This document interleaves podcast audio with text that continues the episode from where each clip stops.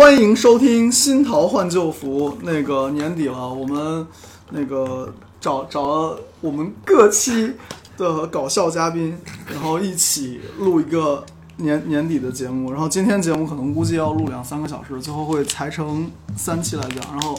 有请各位老师们，然后乐老师，哎，大家好，然后道长，诸位慈悲，然后还有大魔王，嗯，大家好，然后还有我们的梅嫂。Hello，大家好。好啊，然后我们就是比较比较好玩的，到年底了，然后呢都不想上班，然后就聚在一起，然后聊聊天儿，然后陪大家聊聊天儿，然后相互之间也拿了点好玩的东西，有古董，有不是古董，然后还有老虎爪子，对吧？然后我们就就录一期录一期比较比较比较比较搞笑的东西了，剪就是不剪了。那个，那我们开始吧。第第一个，第一个，我本来想说那个什么的，本来想说那个花传书的事情，要么我们还是从双双卯开始说吧，这个 呼声是最高的。OK，第一第一部分第一场我们录钢宝相关的内容，这很随机啊。很随机，非常对来喝随茶喝茶。随机就是我们的风格。对，凭我们新西兰的人，请乐老师请。那个我知道群里面很多朋友现在应该是年前就是十一月份定的，现在都应该拿到手上了。就是这个钢毛朱砂钢毛，然后我跟乐老师个别不能邮寄地区，对，除个别不能邮寄地区，我有一个很夸张，寄到新疆去，然后在克拉玛依，然后已经到克拉玛依了。后来他们单位是因为圆通和韵达审批没通过，然后嗯韵达说给我寄回来，对，然后已经寄出去一个礼拜了了当地，然后又一个礼拜再回来。什么？他们那边，然后他们那他们那边不让收啊，就是疫情期间嘛。哦然后我们现在上海算带星号的还是不带星号的，我也不知道。然后反正我跟我爸两个人忽视对方为一区人民，都叫对方过来过年，然后对方都不过来过年。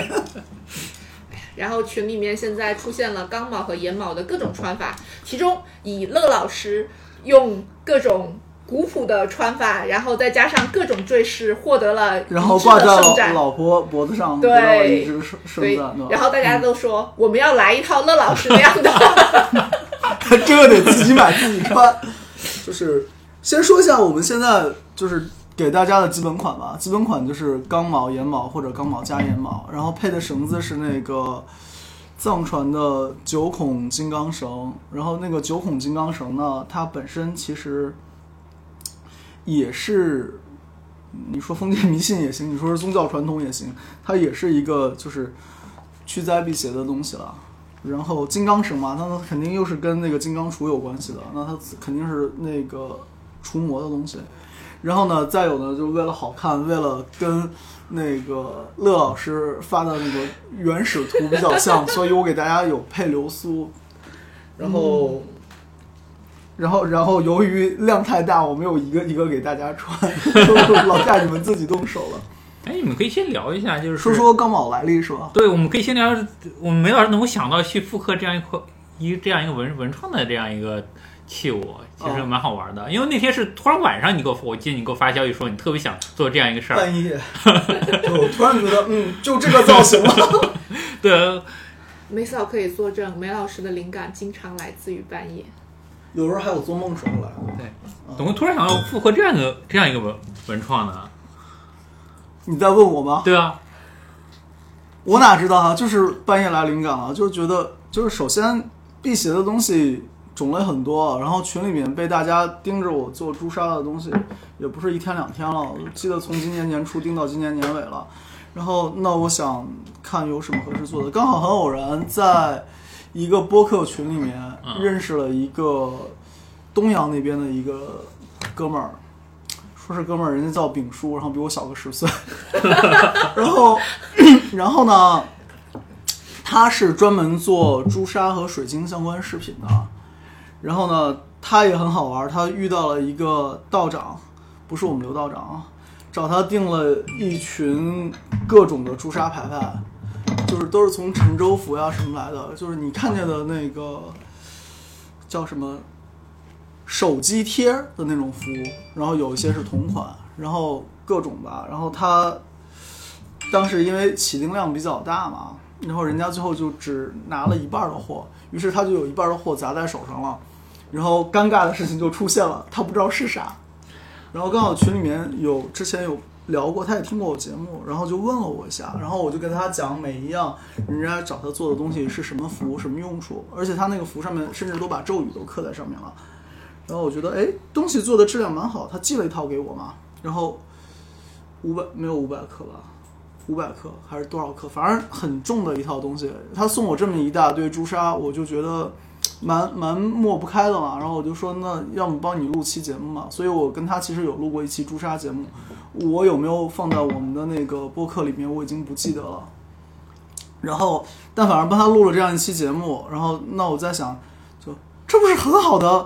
那个可以帮我们做朱砂饰品的人嘛？然后就找他帮忙去定做这个朱砂的钢毛。然后呢，从我俩称兄道弟到了做到后来就是，哎，什么时候出货？然后，然后就群里开玩笑，不是说就是做到最后，大家都恨不得说，我钱退你，咱俩别玩了，你别这么折腾我。所以，所以最后能拿到这个比较精致的这个朱砂钢啊，我觉得真真挺不容易的，折腾了折腾了小半年时间了，真的是有小半年时间。然后你们也看到了，就是一贯一如既往的梅老师的风格，就是所谓我要精致，但是呢，我又要简单，嗯，然后在精致和简单里面取个平衡点，最后所以你看见的字是有上金的。我的我自己拿的版本是打样的那个版本吧，是没有上金的。然后，然后呢，就里面有很多讲究，就比如说我为什么配黑白的绳，然后黑白的绳，红颜色的朱砂，金色的字，配一个青色的穗子，其实是。然后这几样的话就是那个青属木，白属金，黑属水，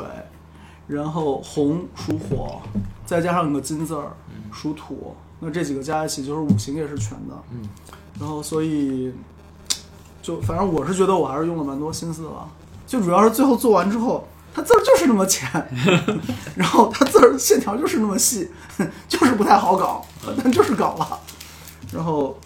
这么个这么个小玩意儿吧，就还是最基本的，就是它是朱砂的，能帮大家避避邪。尤其是你如果需要去医院啊、妇幼院啊这种地方带一下，然后可以帮你扛扛事儿。或者就是晚上睡觉做噩梦多的，你就压在枕头底下也可以。对对对，嗯。然后这个朱砂钢网，其实你蘸点水磨一磨是可以把朱砂磨得出来的。我们这个恐怕是市面上没有的纯度了，就是真是做到九十五，再高胶就粘不住了。其实那那天梅冷院给我发消息的时候，我还是吃了一惊的。就一个是拜三更啊，那突然发东西；不是安慰你，放心吧。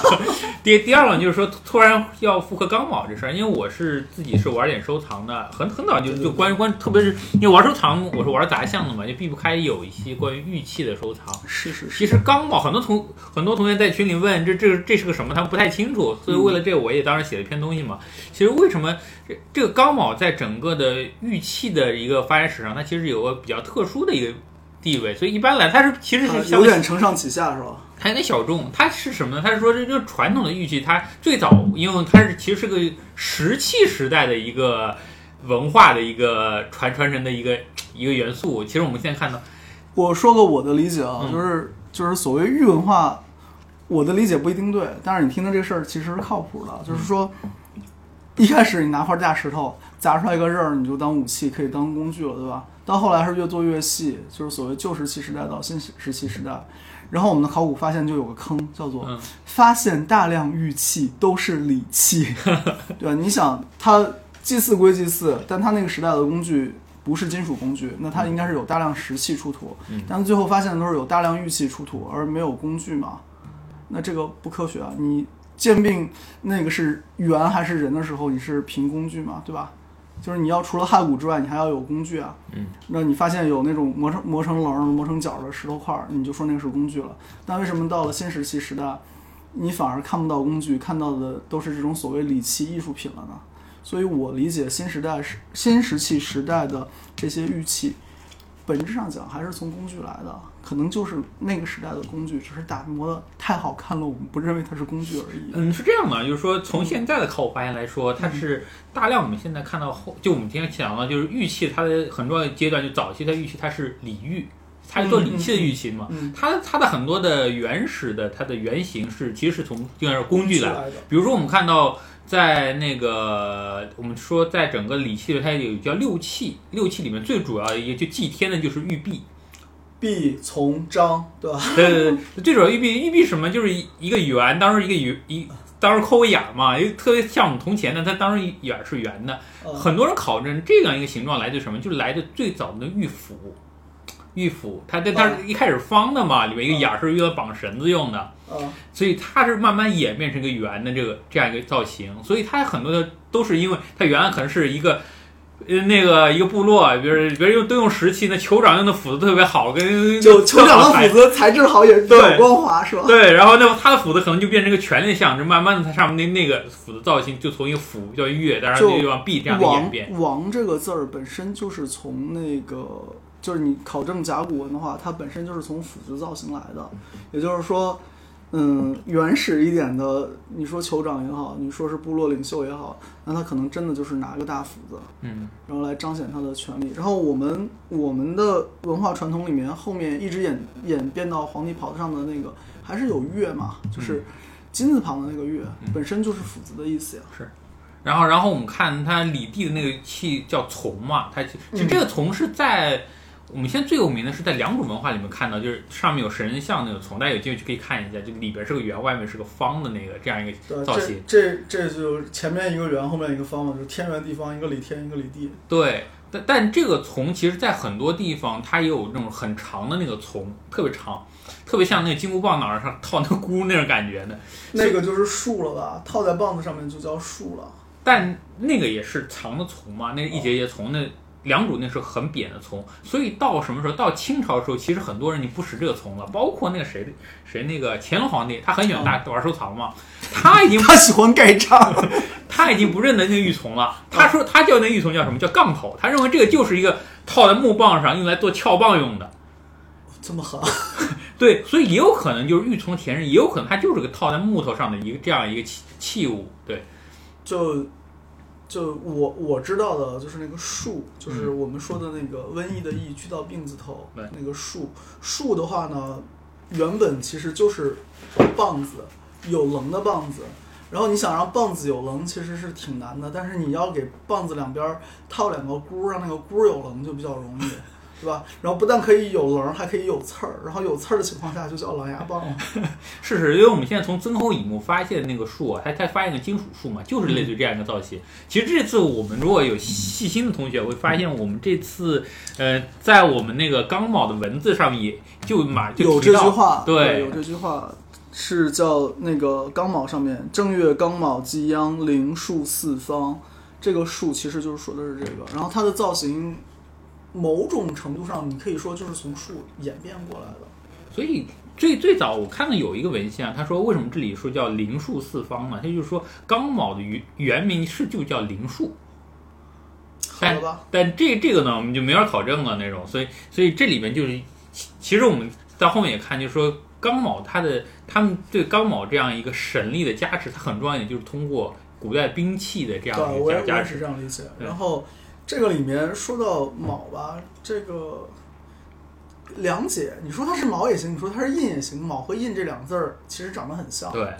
然后那个卯字儿的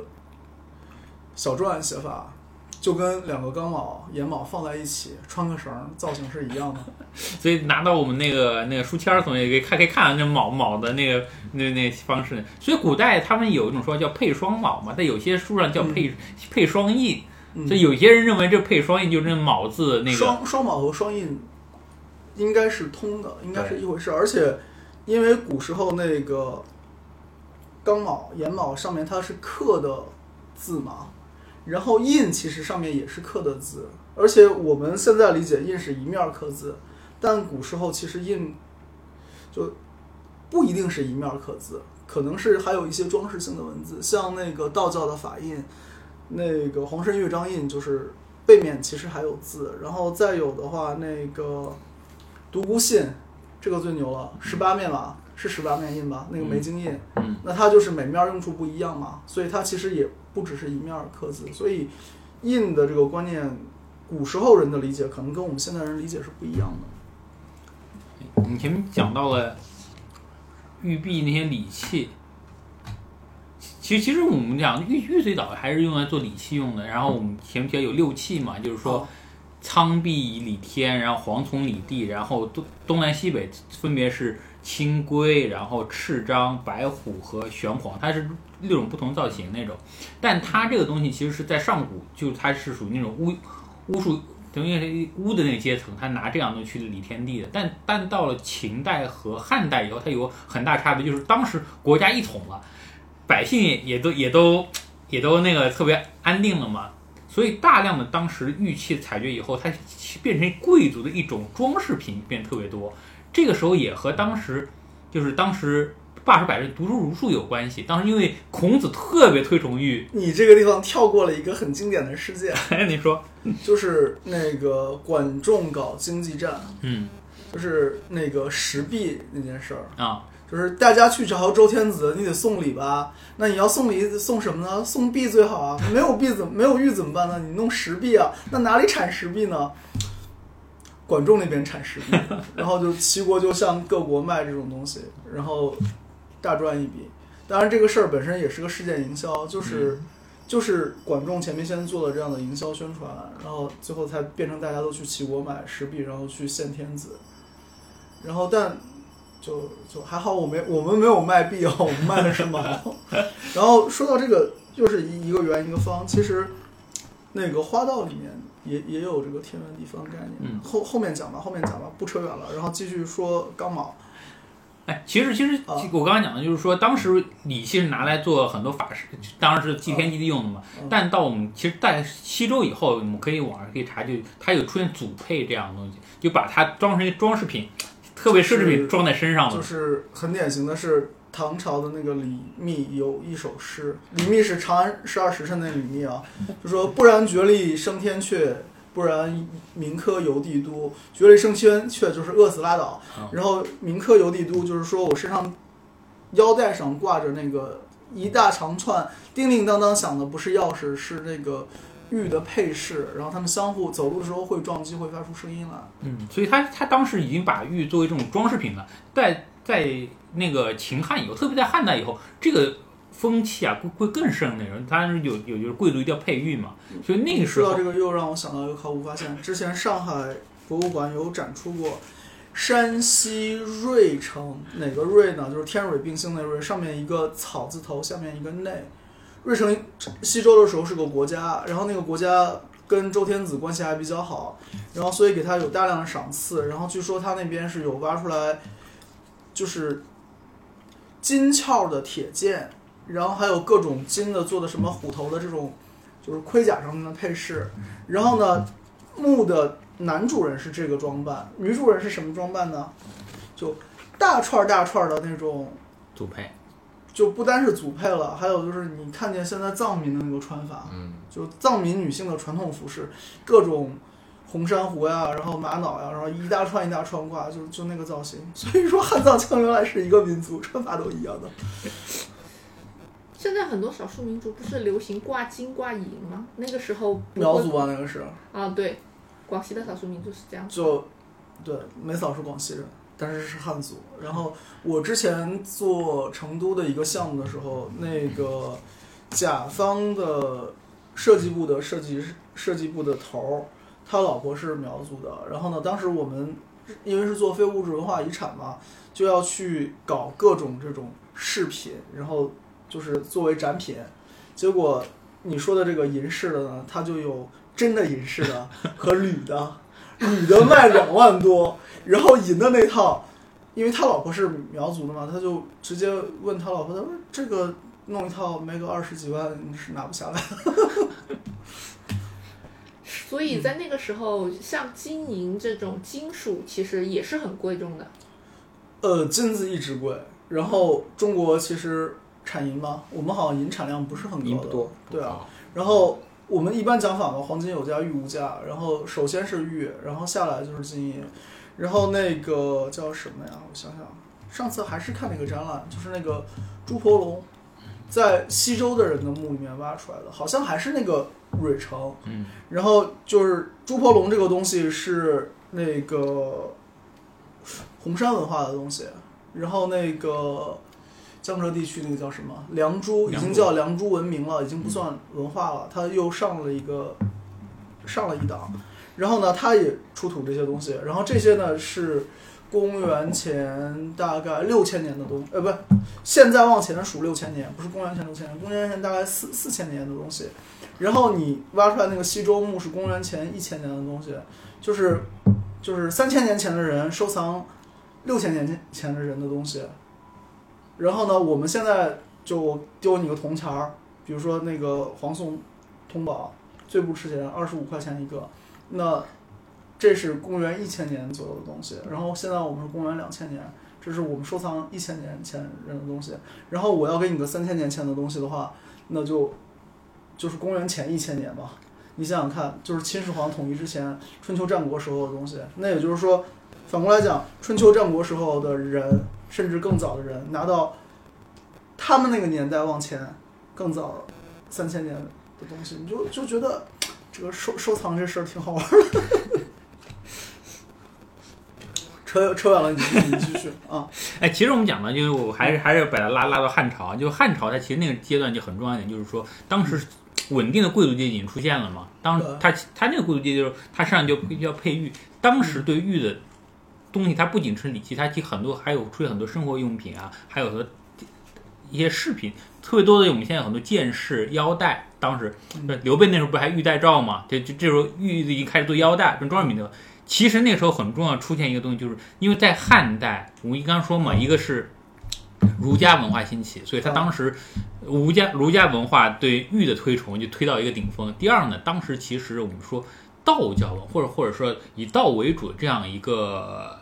阴阳文化，它其实当然也兴起了，所以当时有很多包括当然扶衬嗯，扶衬啊那些那些事儿，春尾这个是从头到尾，一直到建国之前都有。对，是不是？这是这个方这时候也和玉开始进行一副合流那种。嗯所以那时候我们说，当当时就是整个玉器出现一种叫我们叫现在叫辟邪三宝，嗯，对吧？辟邪三宝就是指我们的玉刚卯、我们的玉温仲，还有我们的那个司南佩。当然温仲就是那个汉八刀对吧？不就是那个小小绿人儿。小玉人儿，对对对。所以当时这几几个东西，就是他们就变成一个从上到下啊，从天子到百姓都是拿来作为一种辟邪的这样一个一样一个饰品。所以那个时候也也很有意思。我当时查到一个线索，就是说当时王公贵族他们是配玉刚帽。嗯，然后它是两千担到四百担，呃，四百担这样的高官，他们配的是黑犀的，就犀牛角的那个刚卯。然后，然后在两百担以下的那种官员，他配的是象牙钢矛。然后老百姓啥都用不起，他用什么？他用桃桃木啊那种用木头刻一钢矛，还还从一些墓里出土过这个木头钢矛。所以那时候就可见，当事人就把他们那种辟邪文化就融入到他们整个的一个配饰啊、装饰里面去。这这个我们捋一捋啊，我们捋一捋。最贵的是玉的，对吧？对下来是犀角的，对，再下来是象牙象牙的，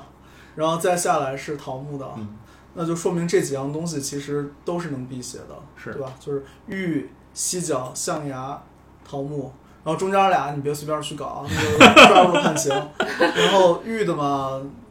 各位自己体会。然后那个桃木的，其实群里面我有说过，就是你稍微收一点桃木的东西，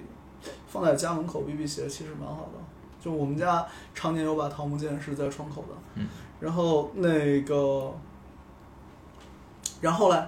其实，在古代，这个玉的玉的概念和我们现在玉的概念不太一样，因为古文里面是叫十之美者为玉那种，所以它玉的概念非常宽泛，就只要是石头哦杂质少漂亮的石头都算玉，好看的。包括我们看到我们现在出土里边还出现过水晶刚卯，因为水晶在古代也算玉的一种，水晶也是中国不产。有有东海有东海有。对，就是我们说的中国是指中原。齐国嘛，齐国那边出出水晶那种。续啊。然后我们现在看到，其实我们现在朱砂在古代也可以算一种玉的一种，因为在古代甚至连玻璃都算玉，因为玻璃他们在中国古代玻璃不是制成的吗？对对对，玻璃或者说琉璃吧，琉璃然后那个你这个玻璃范围其实很广了，像我们哦现在最常见的那个火山玻璃就是黑曜石，对吧？哦黑曜石我们玩的少，但是印第安人玩的多。嗯印第安人呢，大件没有金属，就直接是木头板上两边嵌黑曜石，然后磨个刃儿出来。然后我有个黑曜石匕首，这你见过的对吧？没见过？没见过，回好家回家给你。我见过，我很想要。那个是降真香的饼，然后黑曜石的刃儿，然后那个再有就比较有名的，这就不是中国中华文化的东西了。阿拉伯人玩法，他们把那个玻璃，尤其是蓝色玻璃熔炼之后，他们认为蓝颜色的玻璃是一种金属，然后甚至拿那个做武器，估计扎不死人，呃不能扎死人，估计就是一次性扎死人，然后就用不了第二回了。所以早期的玻璃是天然的琉璃吗？它它是这样应该是熔炼的，熔炼的，是这样的，就是说，嗯，有两个实例啊，这是反正扯远了，就是一样一样完全扯我我想把这个再说完，好吧？没事，然后最有名的玻璃的东西呢，其实还要再往西走，埃及，然后还有后来的那个什么，还有那个同时代其实有传到中国，有个很经典的东西叫做蜻蜓眼，然后那个时候会拿琉璃、玻璃这些东西来仿玉，然后有很多的这种，你说当时是赝品，现在就是古董，不算赝品了。然后上海有一个玻璃博物馆，这个知道吧？里面就有收藏蛮多那个楚国的这种蜻蜓眼，而这个东西不是中国原产。然后曾侯乙墓也有发出来，这个东西原本是波斯的东西，或者说是巴比伦所在辖区文化产物，然后甚至埃及也有。不是都说拿玻璃来仿琉璃吗？就方法不一样，我们我们说的琉璃是所谓的古法琉璃，玻璃呢是说的是现在工艺的这个东西，没让你弄块窗户，然后我觉得玻璃作为穿越者的三大法宝之一，就我 我觉得非常的，没没常的那个玄幻小说爱好者，非常的廉价呀。但是但是听起来玻璃在古代也非常贵啊。是这样的，就古代玻璃呢，它其实我们中国是有玻璃的，是在哪儿呢？就是我们如果现在去 我怎么觉得他在骂人？在在在武汉，武汉的那个嗯，武汉那个那个我们的湖北湖北博物馆里面有一件镇馆之宝，就是我们的那个越王勾践自作用剑。啊，越王自作用剑，它的剑的那个护手这边，它其实有镶嵌的，它一面哦镶嵌是绿松石，一面镶嵌是蓝色玻璃。哦，这么玩法，对它，因为中国古代，你说我我们说中国古代的熔炼，就是炼丹也好，熔炼也好，它很早就发现了各种 熔炼方法那种，所以说。什么镀洛眼啊，对对对对，他把很多 东西炼完以后，就发现，哎，有些东西什么沙子进去，一会儿有一块东西出来，所以他当时把玻璃这种叫做叫药玉，中药的药药玉，所以他他，所以甚至中国古代还发现什么，就拿琉璃做成那种玉璧，嗯，一开始它因为它也有很那种那种乳化质感嘛，看上去和玉璧很像，但一看最后你就发现这它竟然是个玻璃做的，是或古古琉璃做的那种。甚至现在比较有名的，就中山靖王那个墓里面出过出过一个耳杯，嗯耳杯就是拿一个琉璃做的那种，所以那个时候其实但那时候乳质感很强嘛。中国历来你说这个我就想起来那个玻璃杯了，墓里面挖出来的，跟现在一样，三千年前的东西。是是是，但玻璃这东西是在中国被淘汰的一个一样一样工艺，它和漆器一样，是随着后来的瓷器的大规模的使用，反而这样一个东西它就瓷器会兴起，其实是因为瓷器比这些东西成本低。对啊，而且它的导它瓷瓷器导热性要比玻璃好嘛，呃玻玻璃差，所以它不烫手，而它。瓷器你啐个口，你还可以接着接着用那种；玻璃啐个口，你再接着用，估计就把嘴划了那种。所以这样一个，这样就导致了玻璃这样的器物就慢慢的就被淘汰了。也看的吧。其实我知道，像中医里面，尤其是针灸、刺络放血，不是都用针的，有一派是专门用瓷片的。嗯。那划的口子，那刺的口子弄一不得很大？他弄一个小竹片儿，然后把那个绑把那个瓷片儿绑在前面，那然后用法？不是是瓷片儿，然后它的那个用法呢，就跟你那个梅花针一样，就这样哆哆哆哆哆哆，然后在上面就这么敲。那那估计没好肉了然。后然后他再用那个什么竹筒做的那种拔罐器啊来拔，然后有这样玩法。哎，反反正我我们是个神奇的国家，什么玩意儿都有。然后像刚才说到那个蜻蜓眼，就是属于典型的，就不属于中华文化圈的东西，但最后就是楚国也有，曾侯乙墓也有，所以就说有个讲法是说我们的这种文化交流，或者是说那个以物易物这种交易，这根线在丝绸之路之前肯定还有另外一根，只是那根在哪里不知道。对，蜻蜻蜓眼在古代，它是在史书上记载，它是经常是一些穷商大贾做贸易的时候顶级奢侈品。它当时是和大渊马和那种像和氏璧都是在一个档次的。就就是所谓我们是一个自古崇洋媚外、喜欢舶来品的国家，好吧？我上网查了一下，蜻蜓眼还挺丑的。嗯，反正不符合现在中国人审美吧。但是你说这个东西现在怎么讲呢？就就是古董啊，就是古董，没错。然后我们说回来好吧，然后已经说到朱砂了，哎呀，总算说到朱砂了，继续。所以在古代，朱砂也是玉石的一种，就是因为它在古代朱砂在古代可能是玉石，但是在现代叫做鸡血石，两个字形容它很贵。因为朱砂矿的话是，其实朱砂矿就是汞矿呀，汞矿含量含汞汞含量高的可能叫朱砂矿，它天然是红的嘛。然后你要是就这么讲吧，你看我什么时候买过整块的大的朱砂啊？没有吗？为什么呢？贵呀、嗯，整个原矿的晶体朱砂，它原矿那个材质，那个朱砂的晶体可能就一部分，它不是全部都是这样子的。然后他们有些就是那种大的一个晶体的一个朱砂，就非常少见。就是如果有，那非常贵，而且特别脆。对的，然后所以自古以来中国人有个玩法就是，嗯，我自己炼块朱砂出来，然后这就跟炼丹有关系。，对，我就觉得应该又跟炼丹有关。我觉得炼丹好像是古代少有的皇帝皇家支持的科研，所以好多发明都是从炼丹出来。而且矿物炼丹这事儿好像就是汉人汉人特有。然后周边民族都是从汉人这儿学去的，可能是一手的，可能二手，可能三手的。然后，那我们就聊聊朱砂这个事儿吧。就朱砂的话呢，就我先给大家一个结论，这个结论你就当是细说就好了，也不要去跟我揪它的这个学术合理性。但是其实我是看了大量的论文来的，就说那个朱砂炼丹这事儿是中国人的发明，然后呢，借由可能是葛洪，可能是鲍朴子，传到了印度，甚至影影响到了印度本土的医学。当然不是一手传到印度的，是先传到那个印度支那半岛，然后再从印度支那半岛到印度次大陆，然后再从印度次大陆呢传进西藏。所以现在的文献里面，印度的阿育吠陀里面是有炼丹的，他们是有矿物药的，然后还是全凭灵感，至少我的 阿育吠陀老师是这么说的。然后那个藏药里面是有朱砂的，而且藏药里面有很多玩法是跟我们类似的。然后他对朱砂的炮制有，我看到一个文献是有二十几种炮制方法。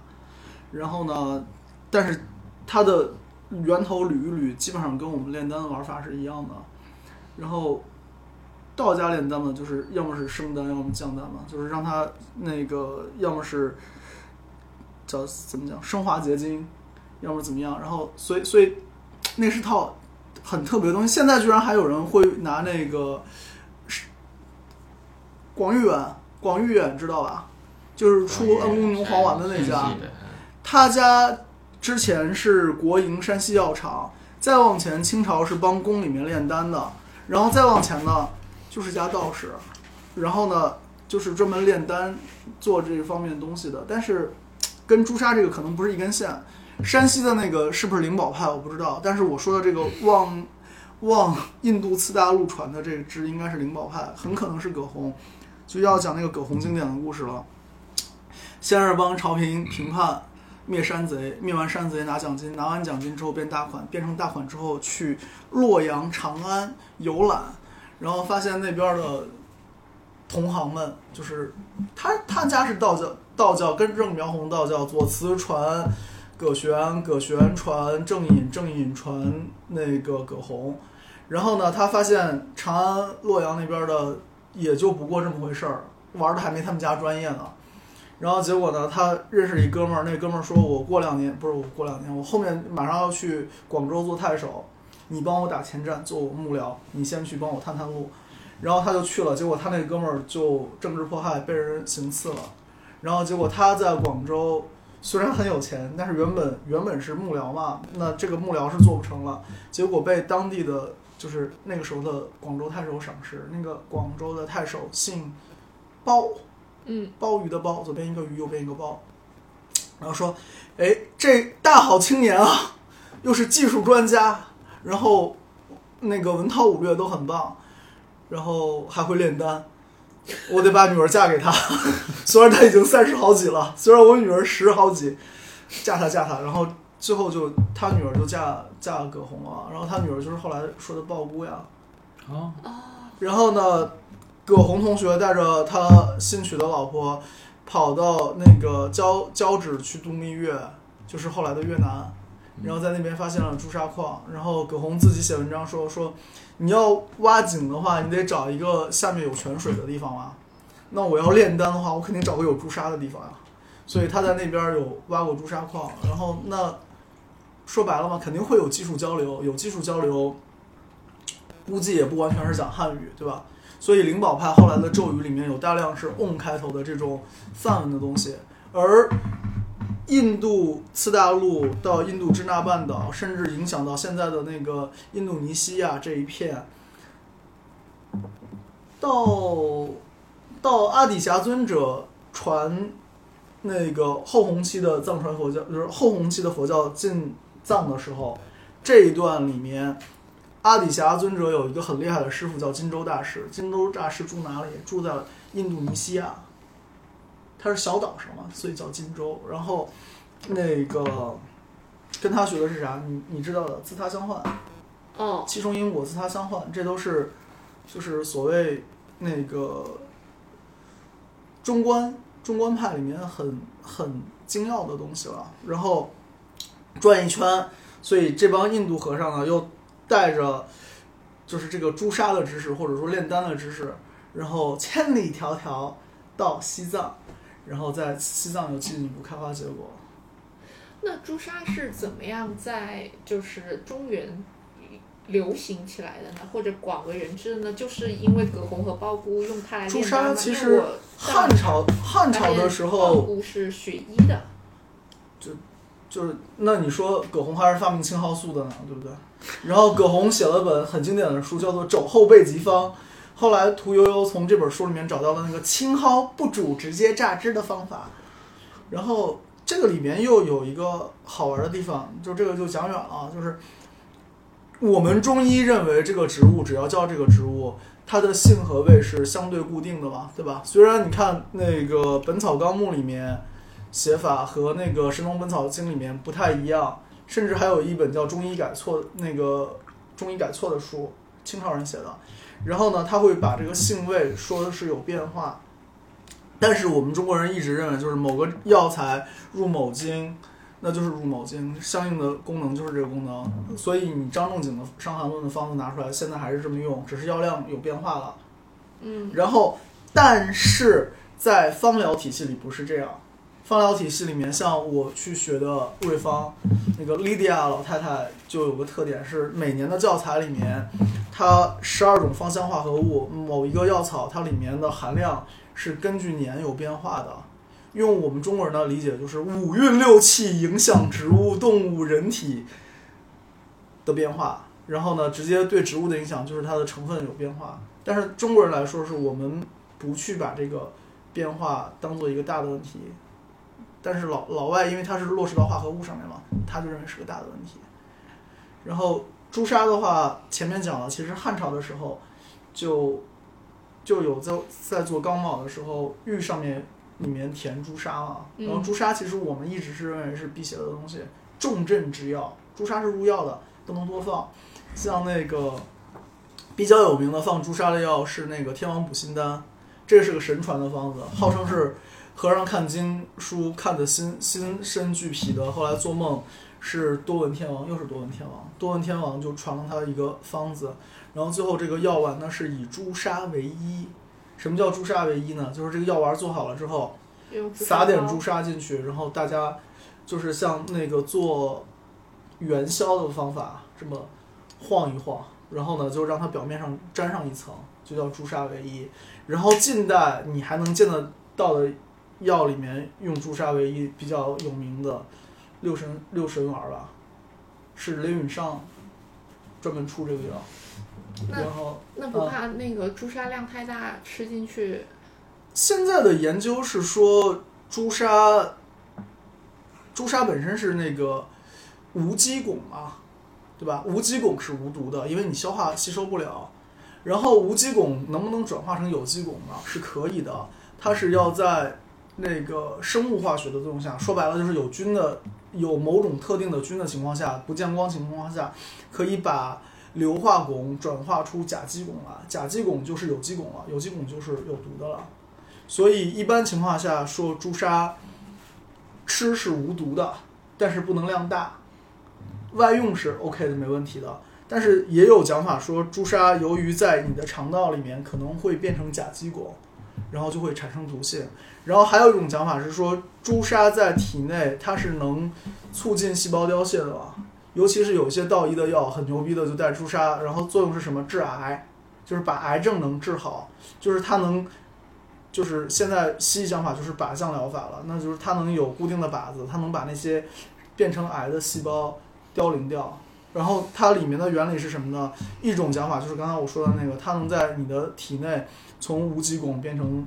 甲基汞，然后呢针对疗效。还有一个讲法是因为那个朱砂本身是含有硫游离态的汞的，所以我们那个朱砂要水飞去杂质嘛，然后才能入药。然后这个游离态的汞因为含量是非常低、非常低、非常低、非常低的，所以你等于是吃朱砂进去的时候是摄入了微量的游离汞，然后这个微量的游离汞对相应的疾病发生作用。但是这个东西就是个扯不清的、扯不清的东西。昨天我跟文英去看中医严老那边，严老也说他他比较喜欢用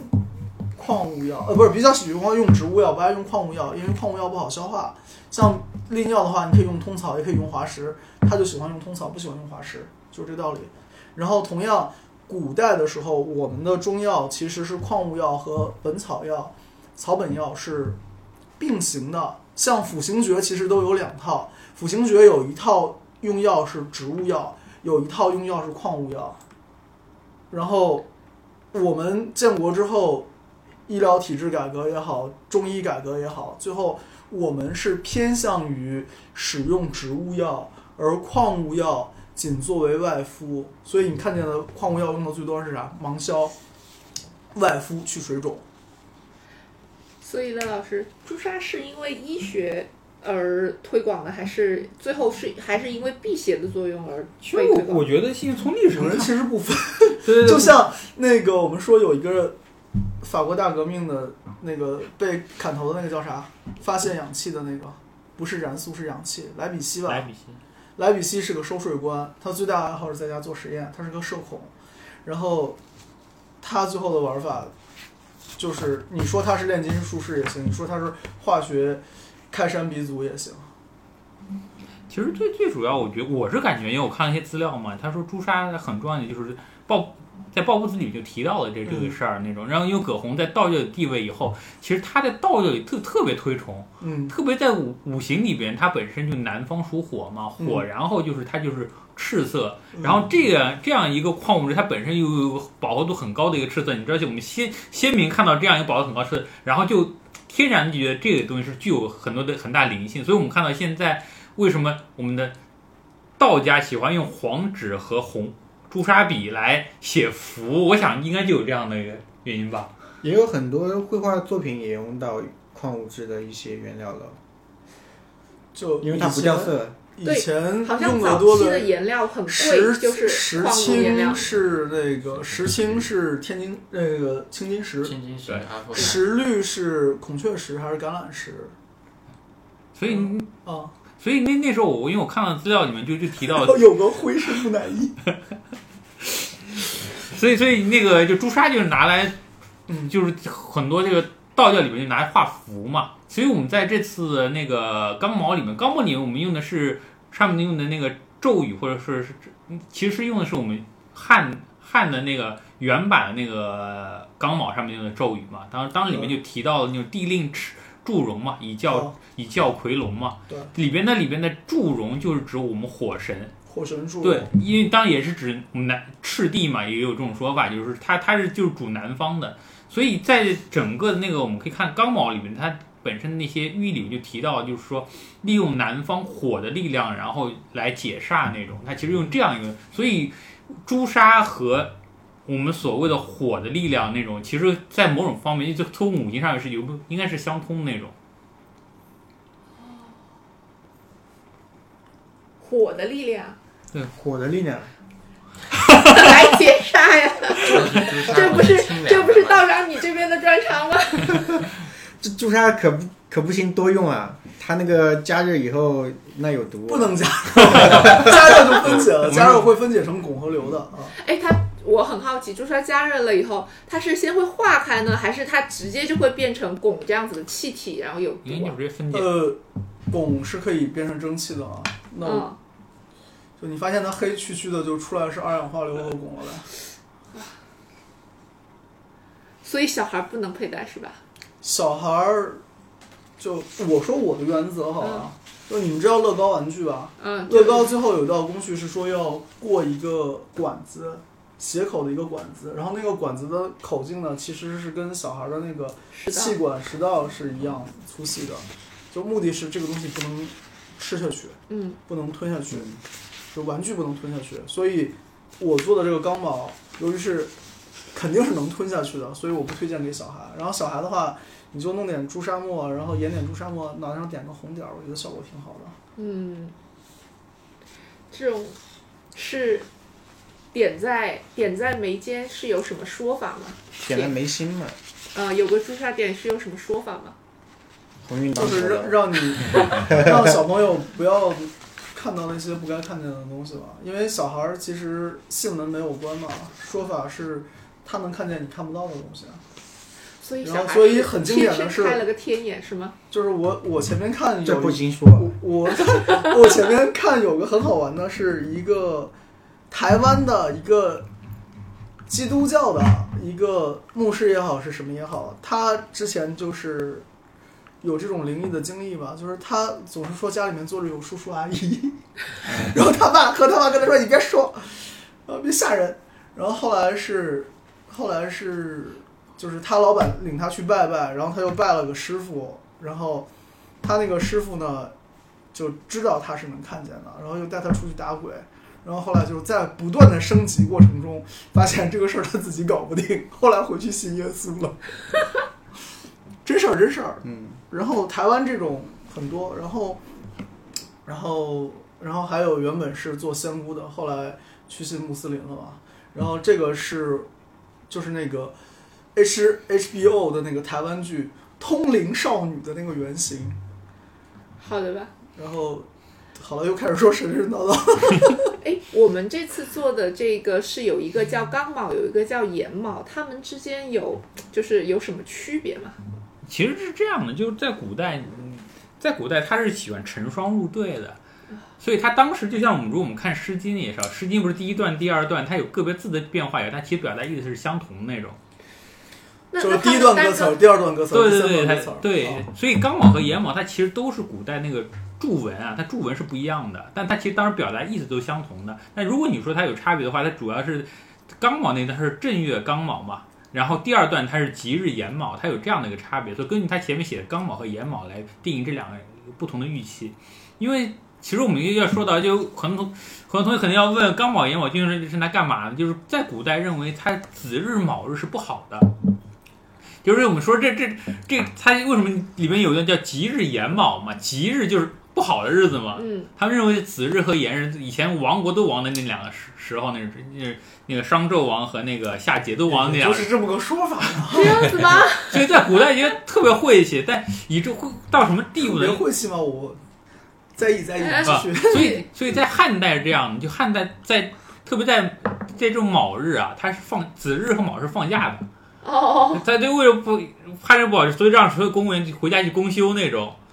就回家洗澡 去就就就这一天，大家都别出门了。对，所以他们说，既然你回家休息，他们说，那么如果人如果不吉利该怎么办呢？他就是用这两个玉器去克它那种。嗯，克它就是那时候你身上配着眼卯，这样的话你把这种不吉利的东西给给给克下去。所以它这里边还有一种，我们你说为什么带钢铆？钢铆它其实是从几个方面来辟邪的。为什么说它辟邪很牛嘛？就首首先它是要它的器型，我们刚刚说了它是外方内圆，它其实是从玉琮演变过来的。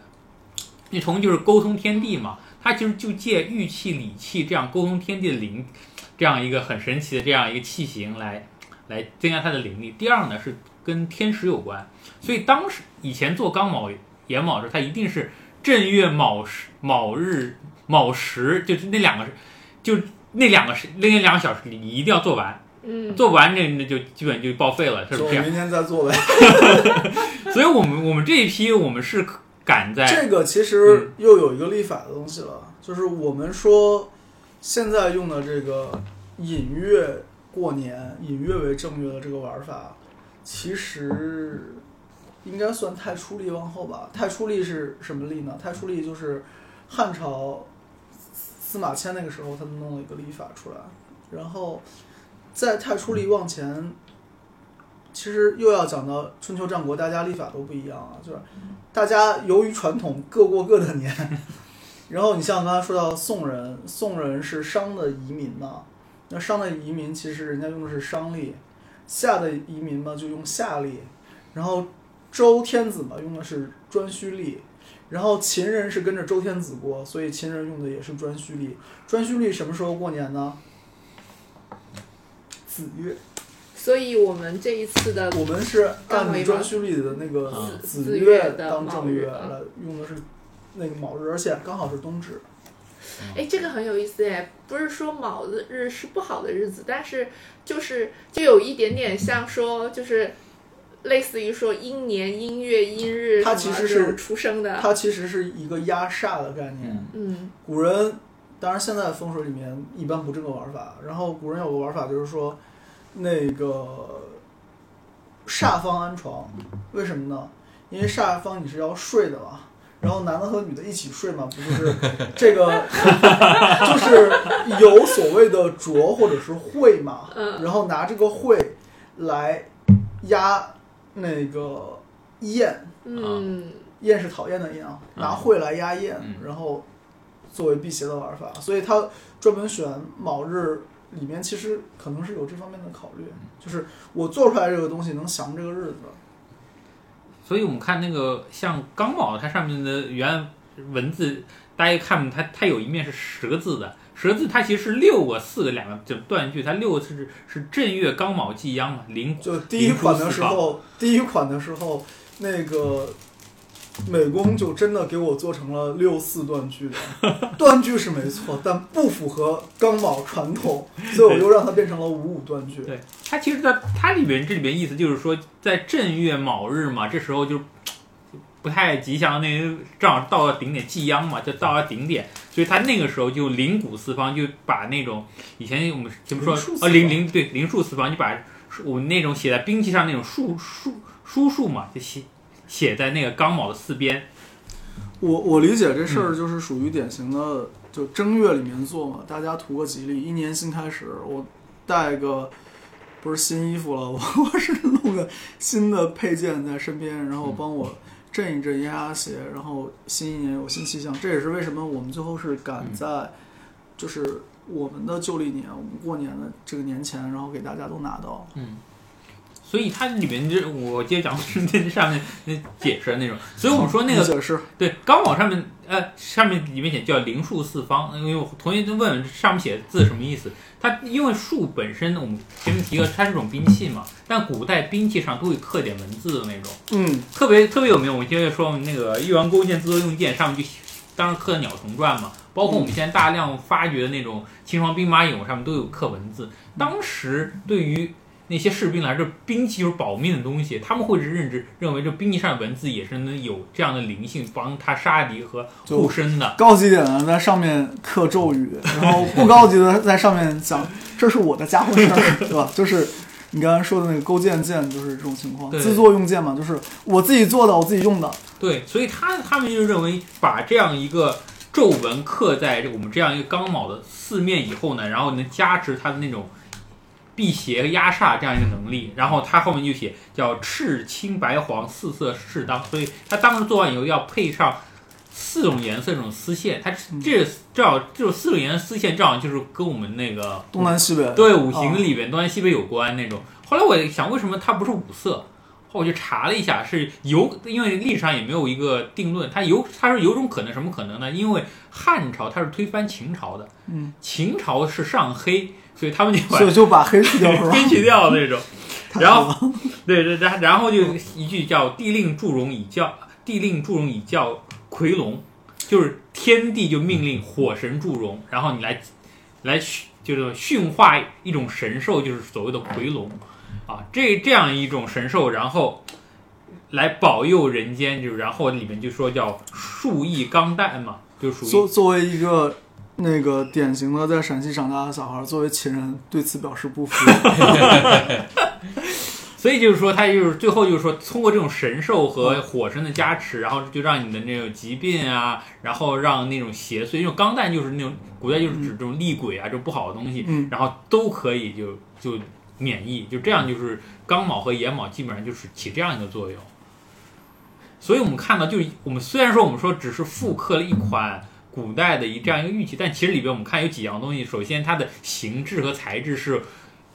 又有很多玉文化，然后它本身的是我们又它又有一些我们说制作时间嘛，卯正月卯时，它又有很多天时历法的一些文化元素，然后它里边我们所用的那些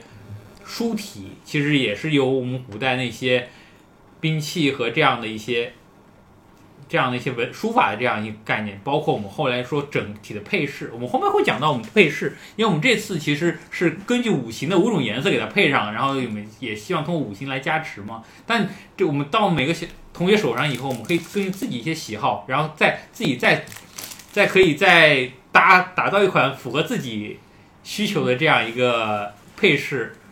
然后我在那个群群里我也发过我我我我你给乐太配的，豪华就是我，现在在手上玩的这个 你豪华版，这个是小就变成上山山虎了是吧？这个是小金虎是吧？对对他配了个小金虎，然后他老婆属虎的。因为我这个是啥？我老下面这个是座是啥？这是那个南红玛瑙，南红玛瑙。对，是个是然后上面还有一个萨山印珠，然后上面是一个施救的，你说是虎也行，对就是老虎有翅施膀，救。其实，在那个我给大家分享那个图册里，在古代的那个分享里面，它其实是上面是四色嗯彩彩绸，上面它还有配白珠，然后它还有配那种赤色的穗那种。嗯它基本上这这样一套东西是古代的一种配法，双铆的配法。但在这我们现在其实我们。我们其实可以有自己的一些配法，像我的配法是这样的，我我也可以跟大家分享一下，因为我是通用那个佛家七宝的配法去配配这样一个配饰的，因为我我用是天青吗？下面下面是青金，最下面是玛瑙吗，南红这个青的，对，这啊青的是那个蓝色的琉璃，蓝琉璃，对哦，因为在佛家有七宝这样一说，但是根据不同的佛家的那个版本，它七宝是不一样的。但但基本上有几个东西是一样，就金、银、琉璃、砗砗磲玛瑙。玛瑙，对，这这几个东西就就都是一样，但还有一些就剩下几样就有不同说法，有琥珀、玛瑙、水晶，嗯。对吧？然后不同配法，所以我这里边我配的是，嗯，最后一个坠的用是那个玛瑙坠，然后里边用一颗石化的那个砗磲，再加金银，这样整体配下来的。我有七个没配全那种，但基本上是用的材质都是佛家七宝。大家如果有兴趣，可以根据这种颜色去配，因为整个佛家七宝它的整个的颜色也很丰富，因为琥珀是黄色的，然后玛瑙是红色的。然后砗磲是白色的，但但现在砗磲不能再用活体砗磲的那种，大家可以比如用珍最简单的话用珍珠嘛，这也也是贝类的或者是贝壳那种都都可以那种。哎，珍珠和珍珠贝类很是碳酸钙，很嗯容易被磨坏，注意点吧。哇，最上面那个还有个小飞虎哎，对，这上面还刻了个小飞虎。这个就叫萨珊印珠，，所以哦就是萨珊帝国。萨珊是哪里呢？印度北部，然后一直就花剌子模，你知道吧？射雕英雄传花剌子模，好的吧？就是那个哈萨克斯坦，那个 哈萨克斯坦。最近刚爆的，就最近闹得很热闹的那个地方。然后成吉思汗打到花剌子模，然后他们不投降嘛。后来射雕英雄传里说是郭靖飞进去了嘛，做了个大风筝飞进去了。后来把那个城给破了。然后那个花剌子模，花剌子模其实是萨，算是萨萨山的附属国吧。那这个萨山念珠有什么讲法吗？这个是那个时候就汉语把它翻译成印珠，意思就是它是个印，嗯，印的作用就是凭证。然后他们那个时候玩法是什么呢？就是咱俩谈个生意，对吧？那咱俩谈个生意，最后得盖个章来确认这个事儿。然后就是拿我的印珠印一下，拿你的印珠印一下，然后你对再拿一个宝人的 这是你印珠再印对一下。山奶奶的什么 什么契约承诺这？是我这是我拿我手上拆的给他的，承诺就是你先有，就我的都是你的，你的不一定是我的。这个是给他配印了嘛？嗯有些时候就是八字里面就有人缺印啊，干嘛的，也可以用这呃种印章之类的是有这个玩法去带身上去配。对然后还是说卯和印我其实是一回事。缺，你身你身强，我缺你身强，金缺印，萨山金你，缺财，我已经给你补了很多财了。这这里老板有萨山金，其其实那是吧？其实现在我们我因为我配的是个萨山的银币，嗯，因为我我这套是因为手上以前玩老朱的是有有剩下，但是如果平时同学可能这玩意儿现在可贵了，我淘宝随便搜了一下，又上万了。哇塞！我们假的硬珠我现在很们来我们多来估，就是那个所谓赤铁矿的或者是青金石的大量，然后真的就会比较比较我们来贵这个最贵，这个上万，这个 拿来做拿来做做就活结的钢宝最便宜是吧？来做活结的这个 没有没有没有钢宝不是最便宜的，那个琉璃珠子最便宜是吧？琉璃珠子是老的吗？老的老的可能贵啊。然后那个 就我的是最新的，这个车车渠渠，这个车渠的实话，话的石化的应该哦，这个这个价钱就看下来还就是不好买，还是我的不好买刚宝最便宜的。这个不好买。就是比如说玉化的，就是比较那个新的那种的车渠是不贵的，但是是禁止买卖的嘛，也不建议大家去买，对吧？然后就是像就你们净聊点别人这个不能买的东西，像像们是显摆了。像这个金子的话，金子反正也贵嘛，对吧？它不知道有多少克。然后那个蓝琉璃，蓝琉璃，它老的金现在老东西两百两百金六还是最是两百？便宜，金子便宜，我们看了一下，我们看了一下这个，我觉得这一款钢毛这一对钢毛眼帽得到了极大的升华。对，而且就是它底下的那个南红珠子嗯，它它做成了就是一个平安扣的一个形制，而且它特这个东西脆，它万一坏了就 又是一个价钱。你说的我都不敢碰了。还好，就是这个这个还好，但是它这个品相很好看，就配的非常非常好，比较少女啊然后，又用五色绳，然后上面有棕绳的，嗯，这个哦。这个是椰蒂吗？还是什么？椰椰壳。啊，是椰椰蒂，就椰壳，蛮好的。这个珠就子你上面矿，石、草本、木本、动物都有了，对。是吧？哎，你这个玩法有点像那个印第安人的那个和平烟斗啊。对，而且就是我我自己也拿到了这个嗯钢毛和岩宝，就是我发现就是钢宝和岩宝单独带，它是另外一种就是就是靠咒语的效果对。然后呢，就是如果两个配一起，那他们就是他们的 buff 是成倍的往上增加的，就是蓝 buff 和这个红 buff 套一起，这种概念。这个是因为咒语的缘故，还是像五帝钱一样是一种流通的这种感觉它？嗯，我们说再说说五帝钱啊，五帝钱我是说它造型就是滤波器，对吧？这是第一层。第二层呢，它是古钱，古钱的话特点就是摸过的人多嘛，那它其实是沾人气儿的。然后就就你从材质上讲，它是铝箔器，然后你从那个玄就是玄学层面讲，它沾过人气儿，然后两个层面都有。然后钢宝的话，那你从材质上讲，它是我们用的是朱砂嘛，或者你用玉，玉是辟邪嘛，朱砂的话就是重镇嘛，也是辟邪。然后它的咒语肯定有又有咒语的力量，所以我觉得，就还有它的那个形制，它那个造型，对吧？就说白了，它这个外方内圆这个玩法，你可以理解就跟自带一个魔法阵一样吧，就它有从那个器型来的东西，然后所以就这几样加一起，就形状有形状的魔法复值，然后那个文字有文字的魔法复值，然后材质有材质的魔法复值，然后这几样加一起，就 buff 乘 buff 乘 buff 吧，就大概是这样一个效果。其其实但其其实我觉得，就是我们同学啊，就可以做个减配版的。就是说，首先可以以国家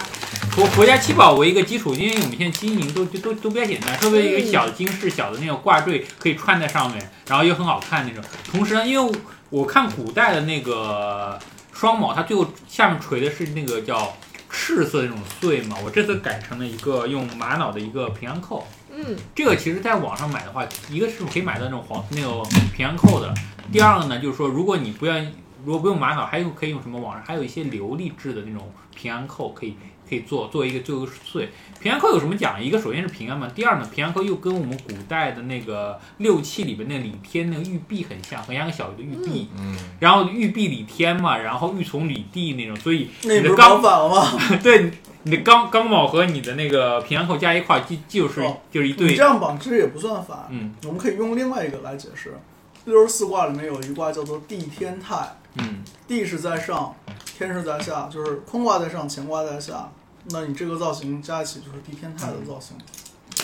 更高的文化。嗯，然后这样然后你还可以，比如说你珍珠也好，你其他可以通过这样一些那个自己的一个再次的怎么说一个 DIY 的话，可以做一串属于你自己的这样一个挂件那，而且非常好看。我我自己串在一块儿发现，就所以，我跟梅那个我就是梅老师啊，所以梅老师跟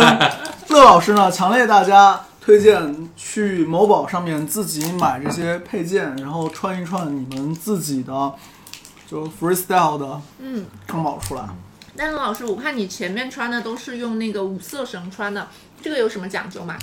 因为它在那个钢网上面写了嘛，就是灵就灵数四方嘛，那个赤青白黄四色四当嘛，它就也它就在古代穿法，它就是利用这种彩色丝线。作为情人，我再次抗议。好的，我们收到了情人来自情人的抗议。乐老师继续。所以他也认为，就是通过这种和五行相配的颜色的那种穿在里面，然后来强化它的那种辟邪的效果，嗯，